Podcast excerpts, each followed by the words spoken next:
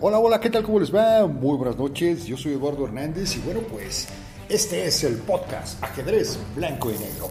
Bueno, pues precisamente eh, este es nuestro primer podcast del año.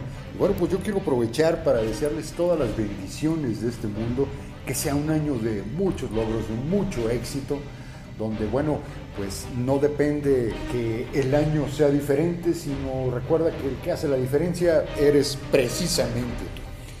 Y bueno, pues antes de empezar precisamente esta emisión, yo quiero pues darle una, pues ahora sí que las gracias a un público muy, muy interesante, aparte de mis grandes amigos de México que me escuchan todo el tiempo, quiero también este, agradecerles la escucha a los hermanos que me escuchan en la en lo que son algunos países de la parte latinoamericana, como lo que es Guatemala, como lo que es Colombia, como lo que es Venezuela y precisamente también otro país hermano que es la Argentina.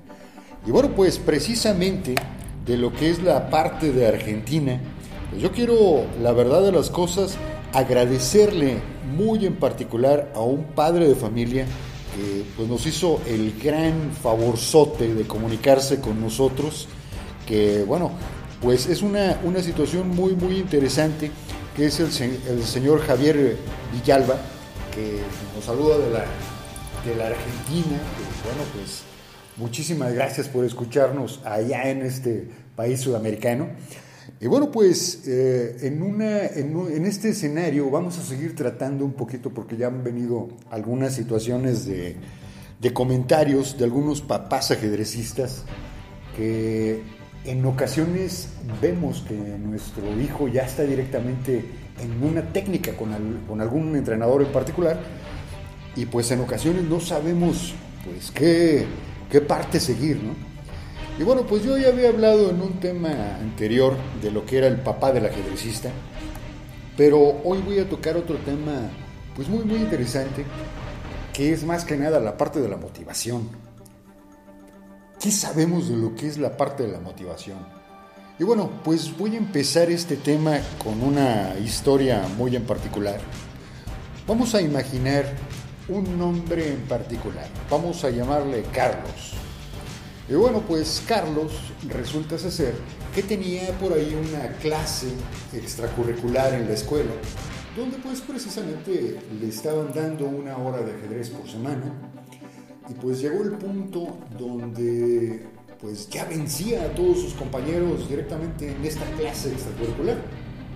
Entonces el profesor pues le vio potencial y pues le sugirió a sus padres que lo metieran ya en un club de ajedrez donde pudiera practicar con gente pues un poquito más fuerte para poder hacer algunas partidas más atractivas porque realmente él empezó a perder el interés porque pues ya le ganaba a todos, ya no había retos, ya no había nada, pues, así es que empezamos a bajar un poquito la parte del nivel.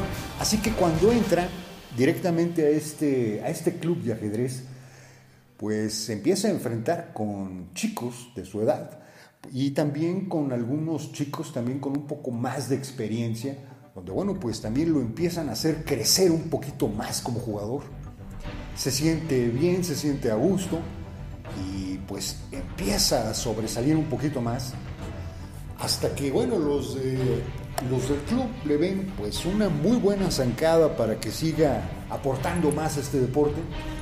Y bueno pues resulta que lo dejan o lo invitan más bien a un grupo donde hay personas un poco mayores que él con más experiencia que él jugadores también mucho más fuertes que él. Y pues bueno de venir de una racha ascendente muy interesante, cuando llega a esta clase con personal más fuerte que él, empieza a decaer. Y de tener un performance de prácticamente entre un 80 y un 90% de resultados muy positivos, en esta otra clase empieza a lograr ya resultados con una brecha entre un 30 y un 40%. ¿A qué se deberá que esté perdiendo esta parte? En algunas ocasiones hemos escuchado expresiones como este jugador no sube más porque le falta motivación, si tuviera una motivación positiva ganaría más torneos, pero ciertamente, ¿qué es la parte de la motivación? Pues bueno, la motivación realmente, como lo dice su nombre, que si lo contraemos un poquito al inicio, quiere decir motivo. ¿Qué es un motivo? Pues un motivo es verdaderamente una causa muy en particular o más que nada una meta que nosotros mismos nos formamos, ya sea de manera social, ya sea de manera personal, ya sea de manera psicológica, y es algo, y esa meta que queremos lograr, que en algunas ocasiones hay factores que intervienen para que ese, esa meta o ese motivo pues realmente no lo, pues no lo tengamos más que nada presente en todas nuestras actividades. Y eso es lo que vamos a, a escuchar a todo lo largo de este programa. Bueno, yo soy Eduardo Hernández, estás aquí en ajedrez, en blanco y negro, y regresamos en un momento. Bien, ya estamos de regreso en esto que es ajedrez en blanco y negro. Bueno, pues, ¿qué podemos decir de la parte de motivación? Tú como entrenador o como padre de familia sabes muy bien a lo que me refiero en la parte de las motivaciones. Tú como adulto sabes precisamente lo que quieres y sabes precisamente cómo lograr esa, esa meta que tú te estás proponiendo. Pero vamos a hablar ahora literalmente de los jugadores jóvenes. Vamos a hablar de jóvenes de 10 a 13 años ¿Qué es? Vamos a hablar de la, parte motivante. ¿Qué es, lo que los invita a practicar este deporte? Para mí en lo personal siguen siendo tres aspectos fundamentales para que un joven de una edad de 10 a 13 años siga practicando un deporte. Número uno, lo que es la parte de practicarlo para divertirse. Aquí, en esta parte de practicar para divertirse, podemos observar directamente cómo se empiezan a desarrollar diferentes habilidades. Practicar precisamente también para socializar. Pero una, una cosa importante, y vuelvo a mencionarlo, es la parte fundamental de la diversión. Si es divertido, los invita a los niños a seguirlo practicando constantemente y no lo ven como una parte de tedio, sino como una especie de juego. A esa edad el juego es importante. Están aprendiendo muchas cosas, están desarrollando habilidades, pero se están divirtiendo también. Otra de las, de las partes fundamentales, precisamente en este, en este punto de estos jóvenes, es que la mayoría, la mayoría de, los niños, en, en, este caso en particular, porque lo he visto a manera, a manera general en el caso del ajedrez, empiezan a abandonar esto por la presión. En muchas ocasiones encontramos algo de lo que se, como se dice aquí en México, un garbanzo de libra, y empezamos nosotros como papás, nosotros como entrenadores, a presionarlos muchísimo. Muchísima presión, muchísima presión. Y como ya les estamos viendo esto, ya no los estamos dejando divertirse, sino más bien los estamos presionando para que se desarrollen más. Este exceso de presión, también, ojo caballeros, esto puede ser un factor fundamental para que lejos de desarrollar algo, lo empiecen a dejar y empiece a desarrollarse una cosa como fastidio. Entonces, hay una cosa bien importante en este, en este punto. Cuando empezamos a apretar más ese hilito, es un, es un hilo muy, muy delgado entre lo que respecta a la diversión y lo que empieza ya la parte de la presión. Podemos empezarlos a, hacer unos ejercicios un poquito más difíciles, pero elaborarlos a manera de reto. Y en el tercer punto en particular, otra parte fundamental es que debemos de hacer que esta, esta parte de la motivación, el joven o prácticamente el, el niño, necesite sentirse también valioso y bastante competente. Porque ya cuando empezamos a desarrollar esa, esa habilidad y empezamos a poner un poquito actividades algo, algo fuertes, en algunas ocasiones eh, estamos presionando tanto al cerebro que el cerebro cuando ve algo diferente, lo primero que hace es eh, poner una especie de barrera, es decir, es algo desconocido, eh, prefiero no gracias a lo que ya conozco. ¿Por qué? Porque en ese sentido está, está temeroso el cerebro de querer aprender algo diferente y nosotros ya estamos presionando con cosas ya más complicadas, que están dejando de ser totalmente divertidas para verse de alguna manera algo más formal. Ellos ya lo están viendo como una materia que no solamente tendrían que practicar por diversión, sino ahora sí que por obligación. Cuando ya se coloca alguien por obligación, realmente sienten que, pues que ya no es lo, lo mismo. Entonces necesitamos hacerlos sentir que son valiosos y competentes. Cuando venga un ejercicio diferente, en vez de presionarlos y por qué no lo hiciste, esto era... No, no, no, simplemente fue un reto, no se pudo, venga, el que sigue, bajemos otra vez el nivel, empecemos a hacer lo que verdaderamente entiende ese nivel y vamos al siguiente escalón. En ocasiones los vemos, porque así somos, los vemos con cierta capacidad y queremos hacerlos que brinquen dos o tres escalones de un solo golpe. Así no va. En el ajedrez es un proceso muy, muy largo. Así que, ojo, tenemos que tener una situación muy fundamental, el darles todo lo que es la valía y hacerlos saber que son extraordinariamente competentes. Yo no sé, pero yo creo que en la parte latinoamericana todos tenemos ese, ese pequeño gran defecto que nos enseñaron desde hace mucho tiempo a que fallar es malo. Por supuesto que fallar no es malo. Aquí es algo que nos han metido en la cabeza todo el tiempo. Fallar es malo, no debes de fallar. El hecho de que pierdan alguna partida no significa que se acabó el mundo fallamos, sí, es cierto, todo el mundo falla, hasta tú o yo. Es más, algunos tienen hasta la costumbre, ¿a poco no? Que fallan a cada ratito. Entonces debemos de estar preparados precisamente para eso, para fallar. Y el hacerles saber que verdaderamente no es malo fallar. El hecho de estar fallando y fallando nos acerca precisamente más a ese motivo de triunfo. Bueno, vamos a seguir un poco voy a, parar este tema en ese sentido, pero vamos a continuarlo con una segunda parte para precisamente comentar qué es una situación de cómo podemos desarrollar más esta parte de la motivación. Pero estos son unos aspectos verdaderamente importantes. Pregúntate tú mismo, entrenador, pregúntate tú mismo, papá, ¿por qué crees? O pregúntale precisamente a tu hijo o a tu alumno, ¿Por qué quiere practicar?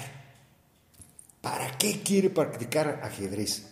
¿Para aprender nuevas habilidades? ¿Para divertirse? ¿Para entrar más en, socialización, sociabilización? Perdón.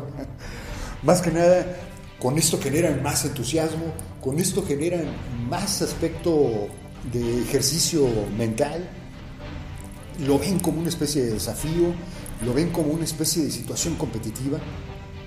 Pregúntate eso y pregúntaselo precisamente a tu jugador. En muchas ocasiones no sabemos qué es lo que los motiva y eso es lo que hay que tomar para poner, ahora sí que valga la expresión, pero esa es la zanahoria que vamos a poner adelante como si estuviéramos en un caballito, ¿no? La zanahoria que vamos a poner para que el caballito vaya más rápido o vaya todavía eh, en situación de cuesta arriba.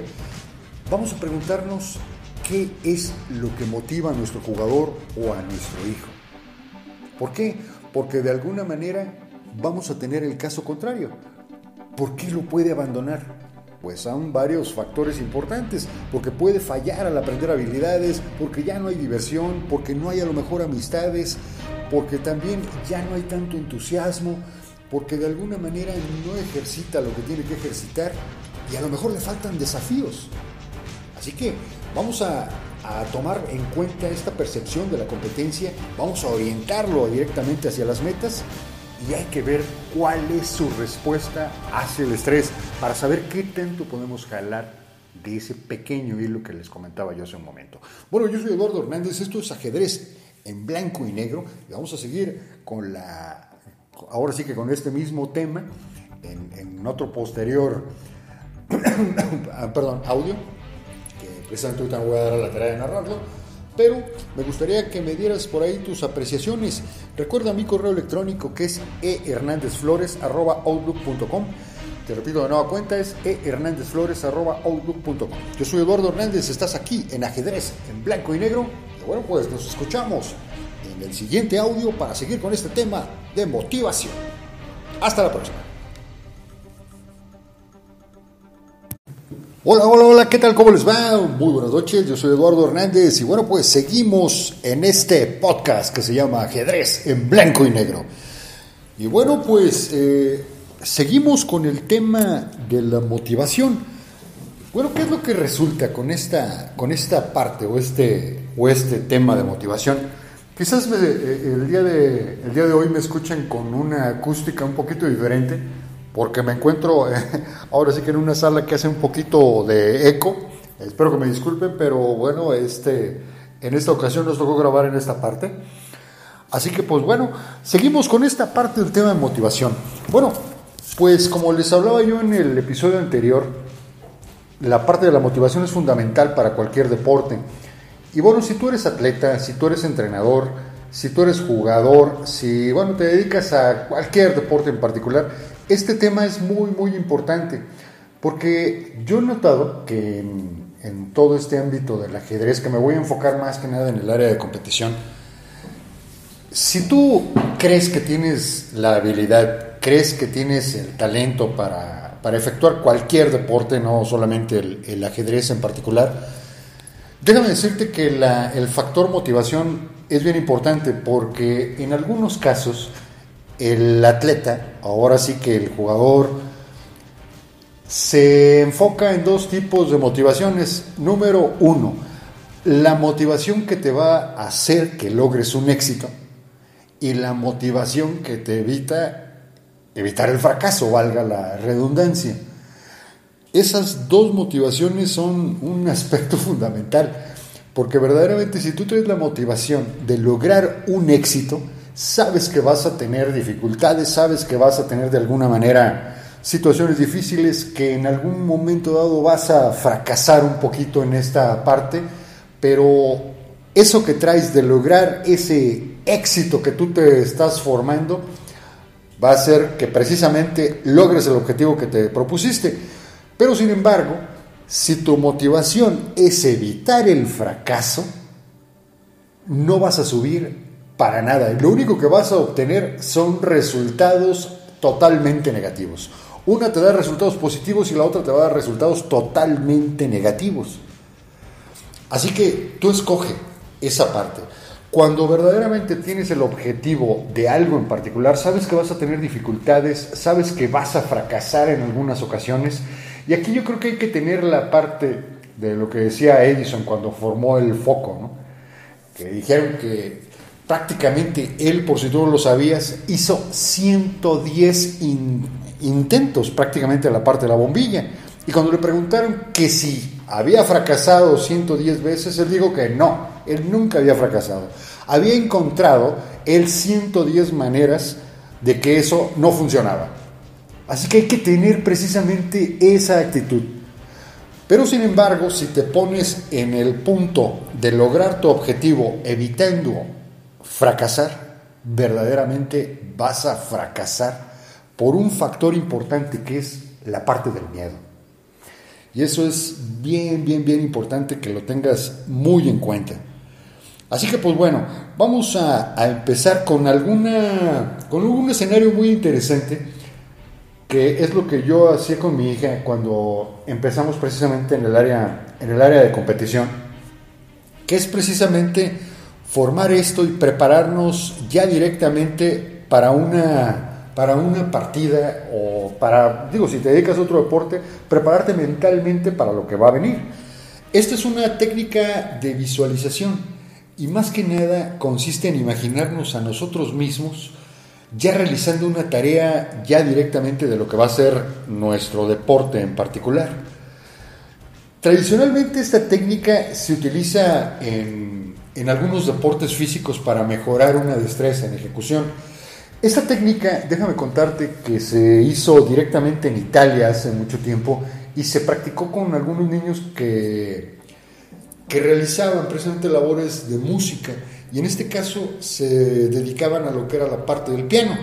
Se formaron dos grupos. El primer grupo eh, tenía que practicar una hora diaria en lo que era el piano, directamente tocándole, haciendo todas las notas en particular. Y el segundo grupo, que eran estudiantes un poquito más avanzados que el primero, ellos tenían que practicarlo pero de manera mental, imaginando que tenían un piano enfrente y haciendo precisamente en la misma parte de ejercicio, la misma, la misma melodía. Y se encontraron resultados muy interesantes al final de este experimento. Los niños que tuvieron el piano físicamente lograron desarrollar su habilidad de una manera muy importante, que tenían el, piano frente a ellos, pero resulta que el, segundo grupo, que era el que imaginaba el piano al estarse tocando, eh, logró también unas destrezas muy, muy interesantes. ¿A qué nos lleva esto? Que verdaderamente cuando tú estás preparándote mentalmente para algo, lo puedes lograr de una manera muy significativa. Aquí la idea consiste en desmenuzar pequeñas acciones de cada actividad con el fin de perfeccionar la destreza. Y esto es bien importante.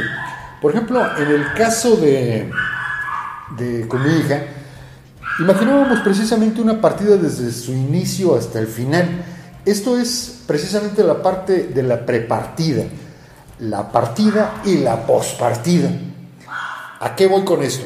En el caso de, lo que respecta a la prepartida, se hace referencia al juego antes de comenzar ya directamente la parte del juego.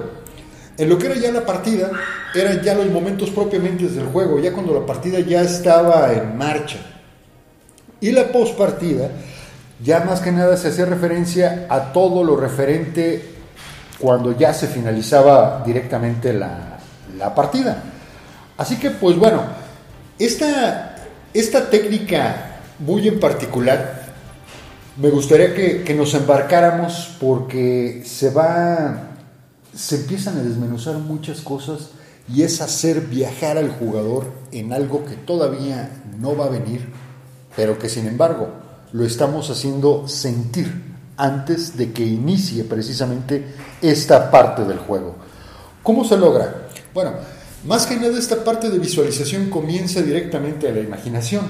Dentro de unos minutos, más que nada, es imaginarnos cómo va a ser el área de juego.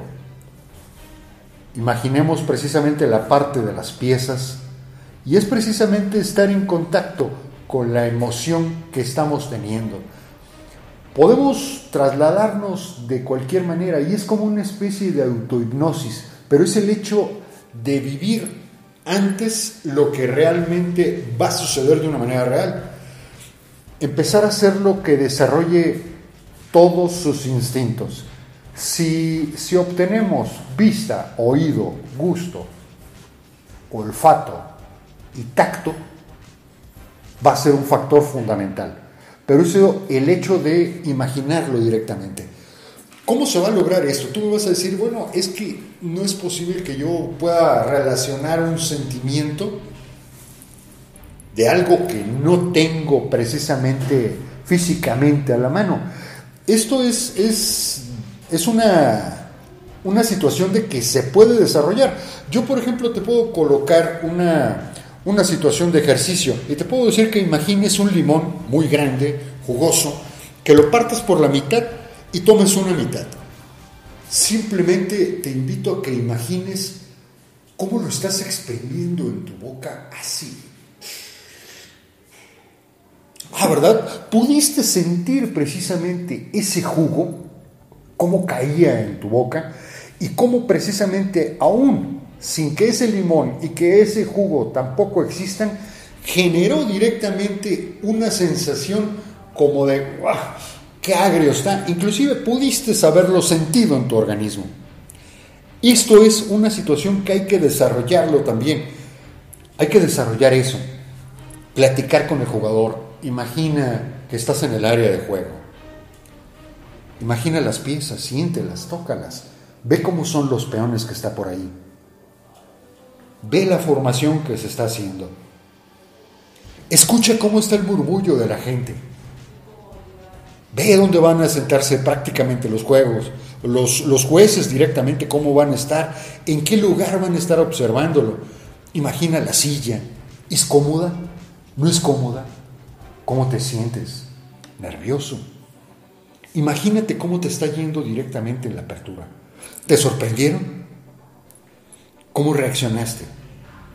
Por el contrario, también si aparecen algunas dudas, hay que verlo. A ver, me salió con algo que no estaba yo preparado.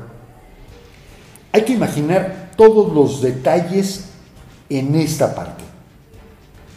Imaginemos que también en un momento de sorpresa, ¿cómo lo estás tomando? Es un momento de sorpresa, te salió con algo que no conocíamos.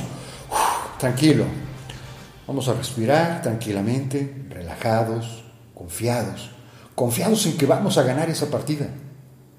¿Te imaginas qué pasa también justo al terminar? Y al finalizar este ejercicio, hay que preguntarle que si verdaderamente han tenido alguna dificultad o han tenido alguna duda, o que nos comenten qué ha sido lo más importante en este ejercicio.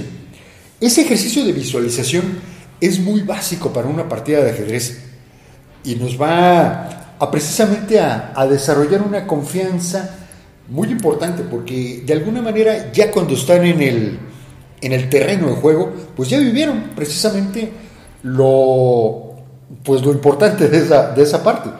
Esta técnica de, visualización va a citar un aspecto muy en común para muchos ajedrecistas. Y más que nada en los apuros de tiempo, que es un tema que, bueno, vamos a tratar un poquito más adelante, pero es importante el hecho de empezarlos a preparar a que vayan a tener, pues, quizás algunos problemas, quizás van a tener algunas situaciones de estrés, pero ya los estamos preparando para que se puedan manejar de una vez, ¿no? Así que, pues bueno, vamos a, dotar precisamente a nuestro jugador de todos estos elementos para que puedan comprender y disfrutar todavía más cada partida que puedan tener. Así que, pues bueno, vamos a hacer que esto que digo, esta, esta, preocupación o este estrés en particular que van a tener en cambios tan drásticos en los planteamientos de juego pueda ser de alguna manera más controlable. Así que bueno, los invito a que de alguna forma podamos tener una parte fundamental en este ejercicio donde vamos a poder lograr una esencia muy muy importante en esta, en esta parte.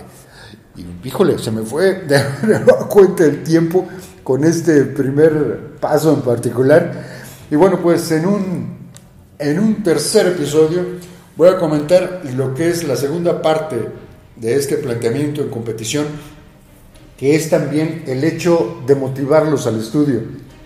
Porque precisamente es una, una situación importante, de que bueno, ya los preparamos un poquito para el estrés, pero hay que preparar antes que nada también la situación de motivarles el estudio, a que sigan aprendiendo más y más, porque hay algunos materiales muy muy importantes que nos van a dar herramientas donde vamos a poder lograr una mejor, un mejor rendimiento en todo lo que respecta a esta parte de la partida. Así que te invito a que hagas esta parte de visualización.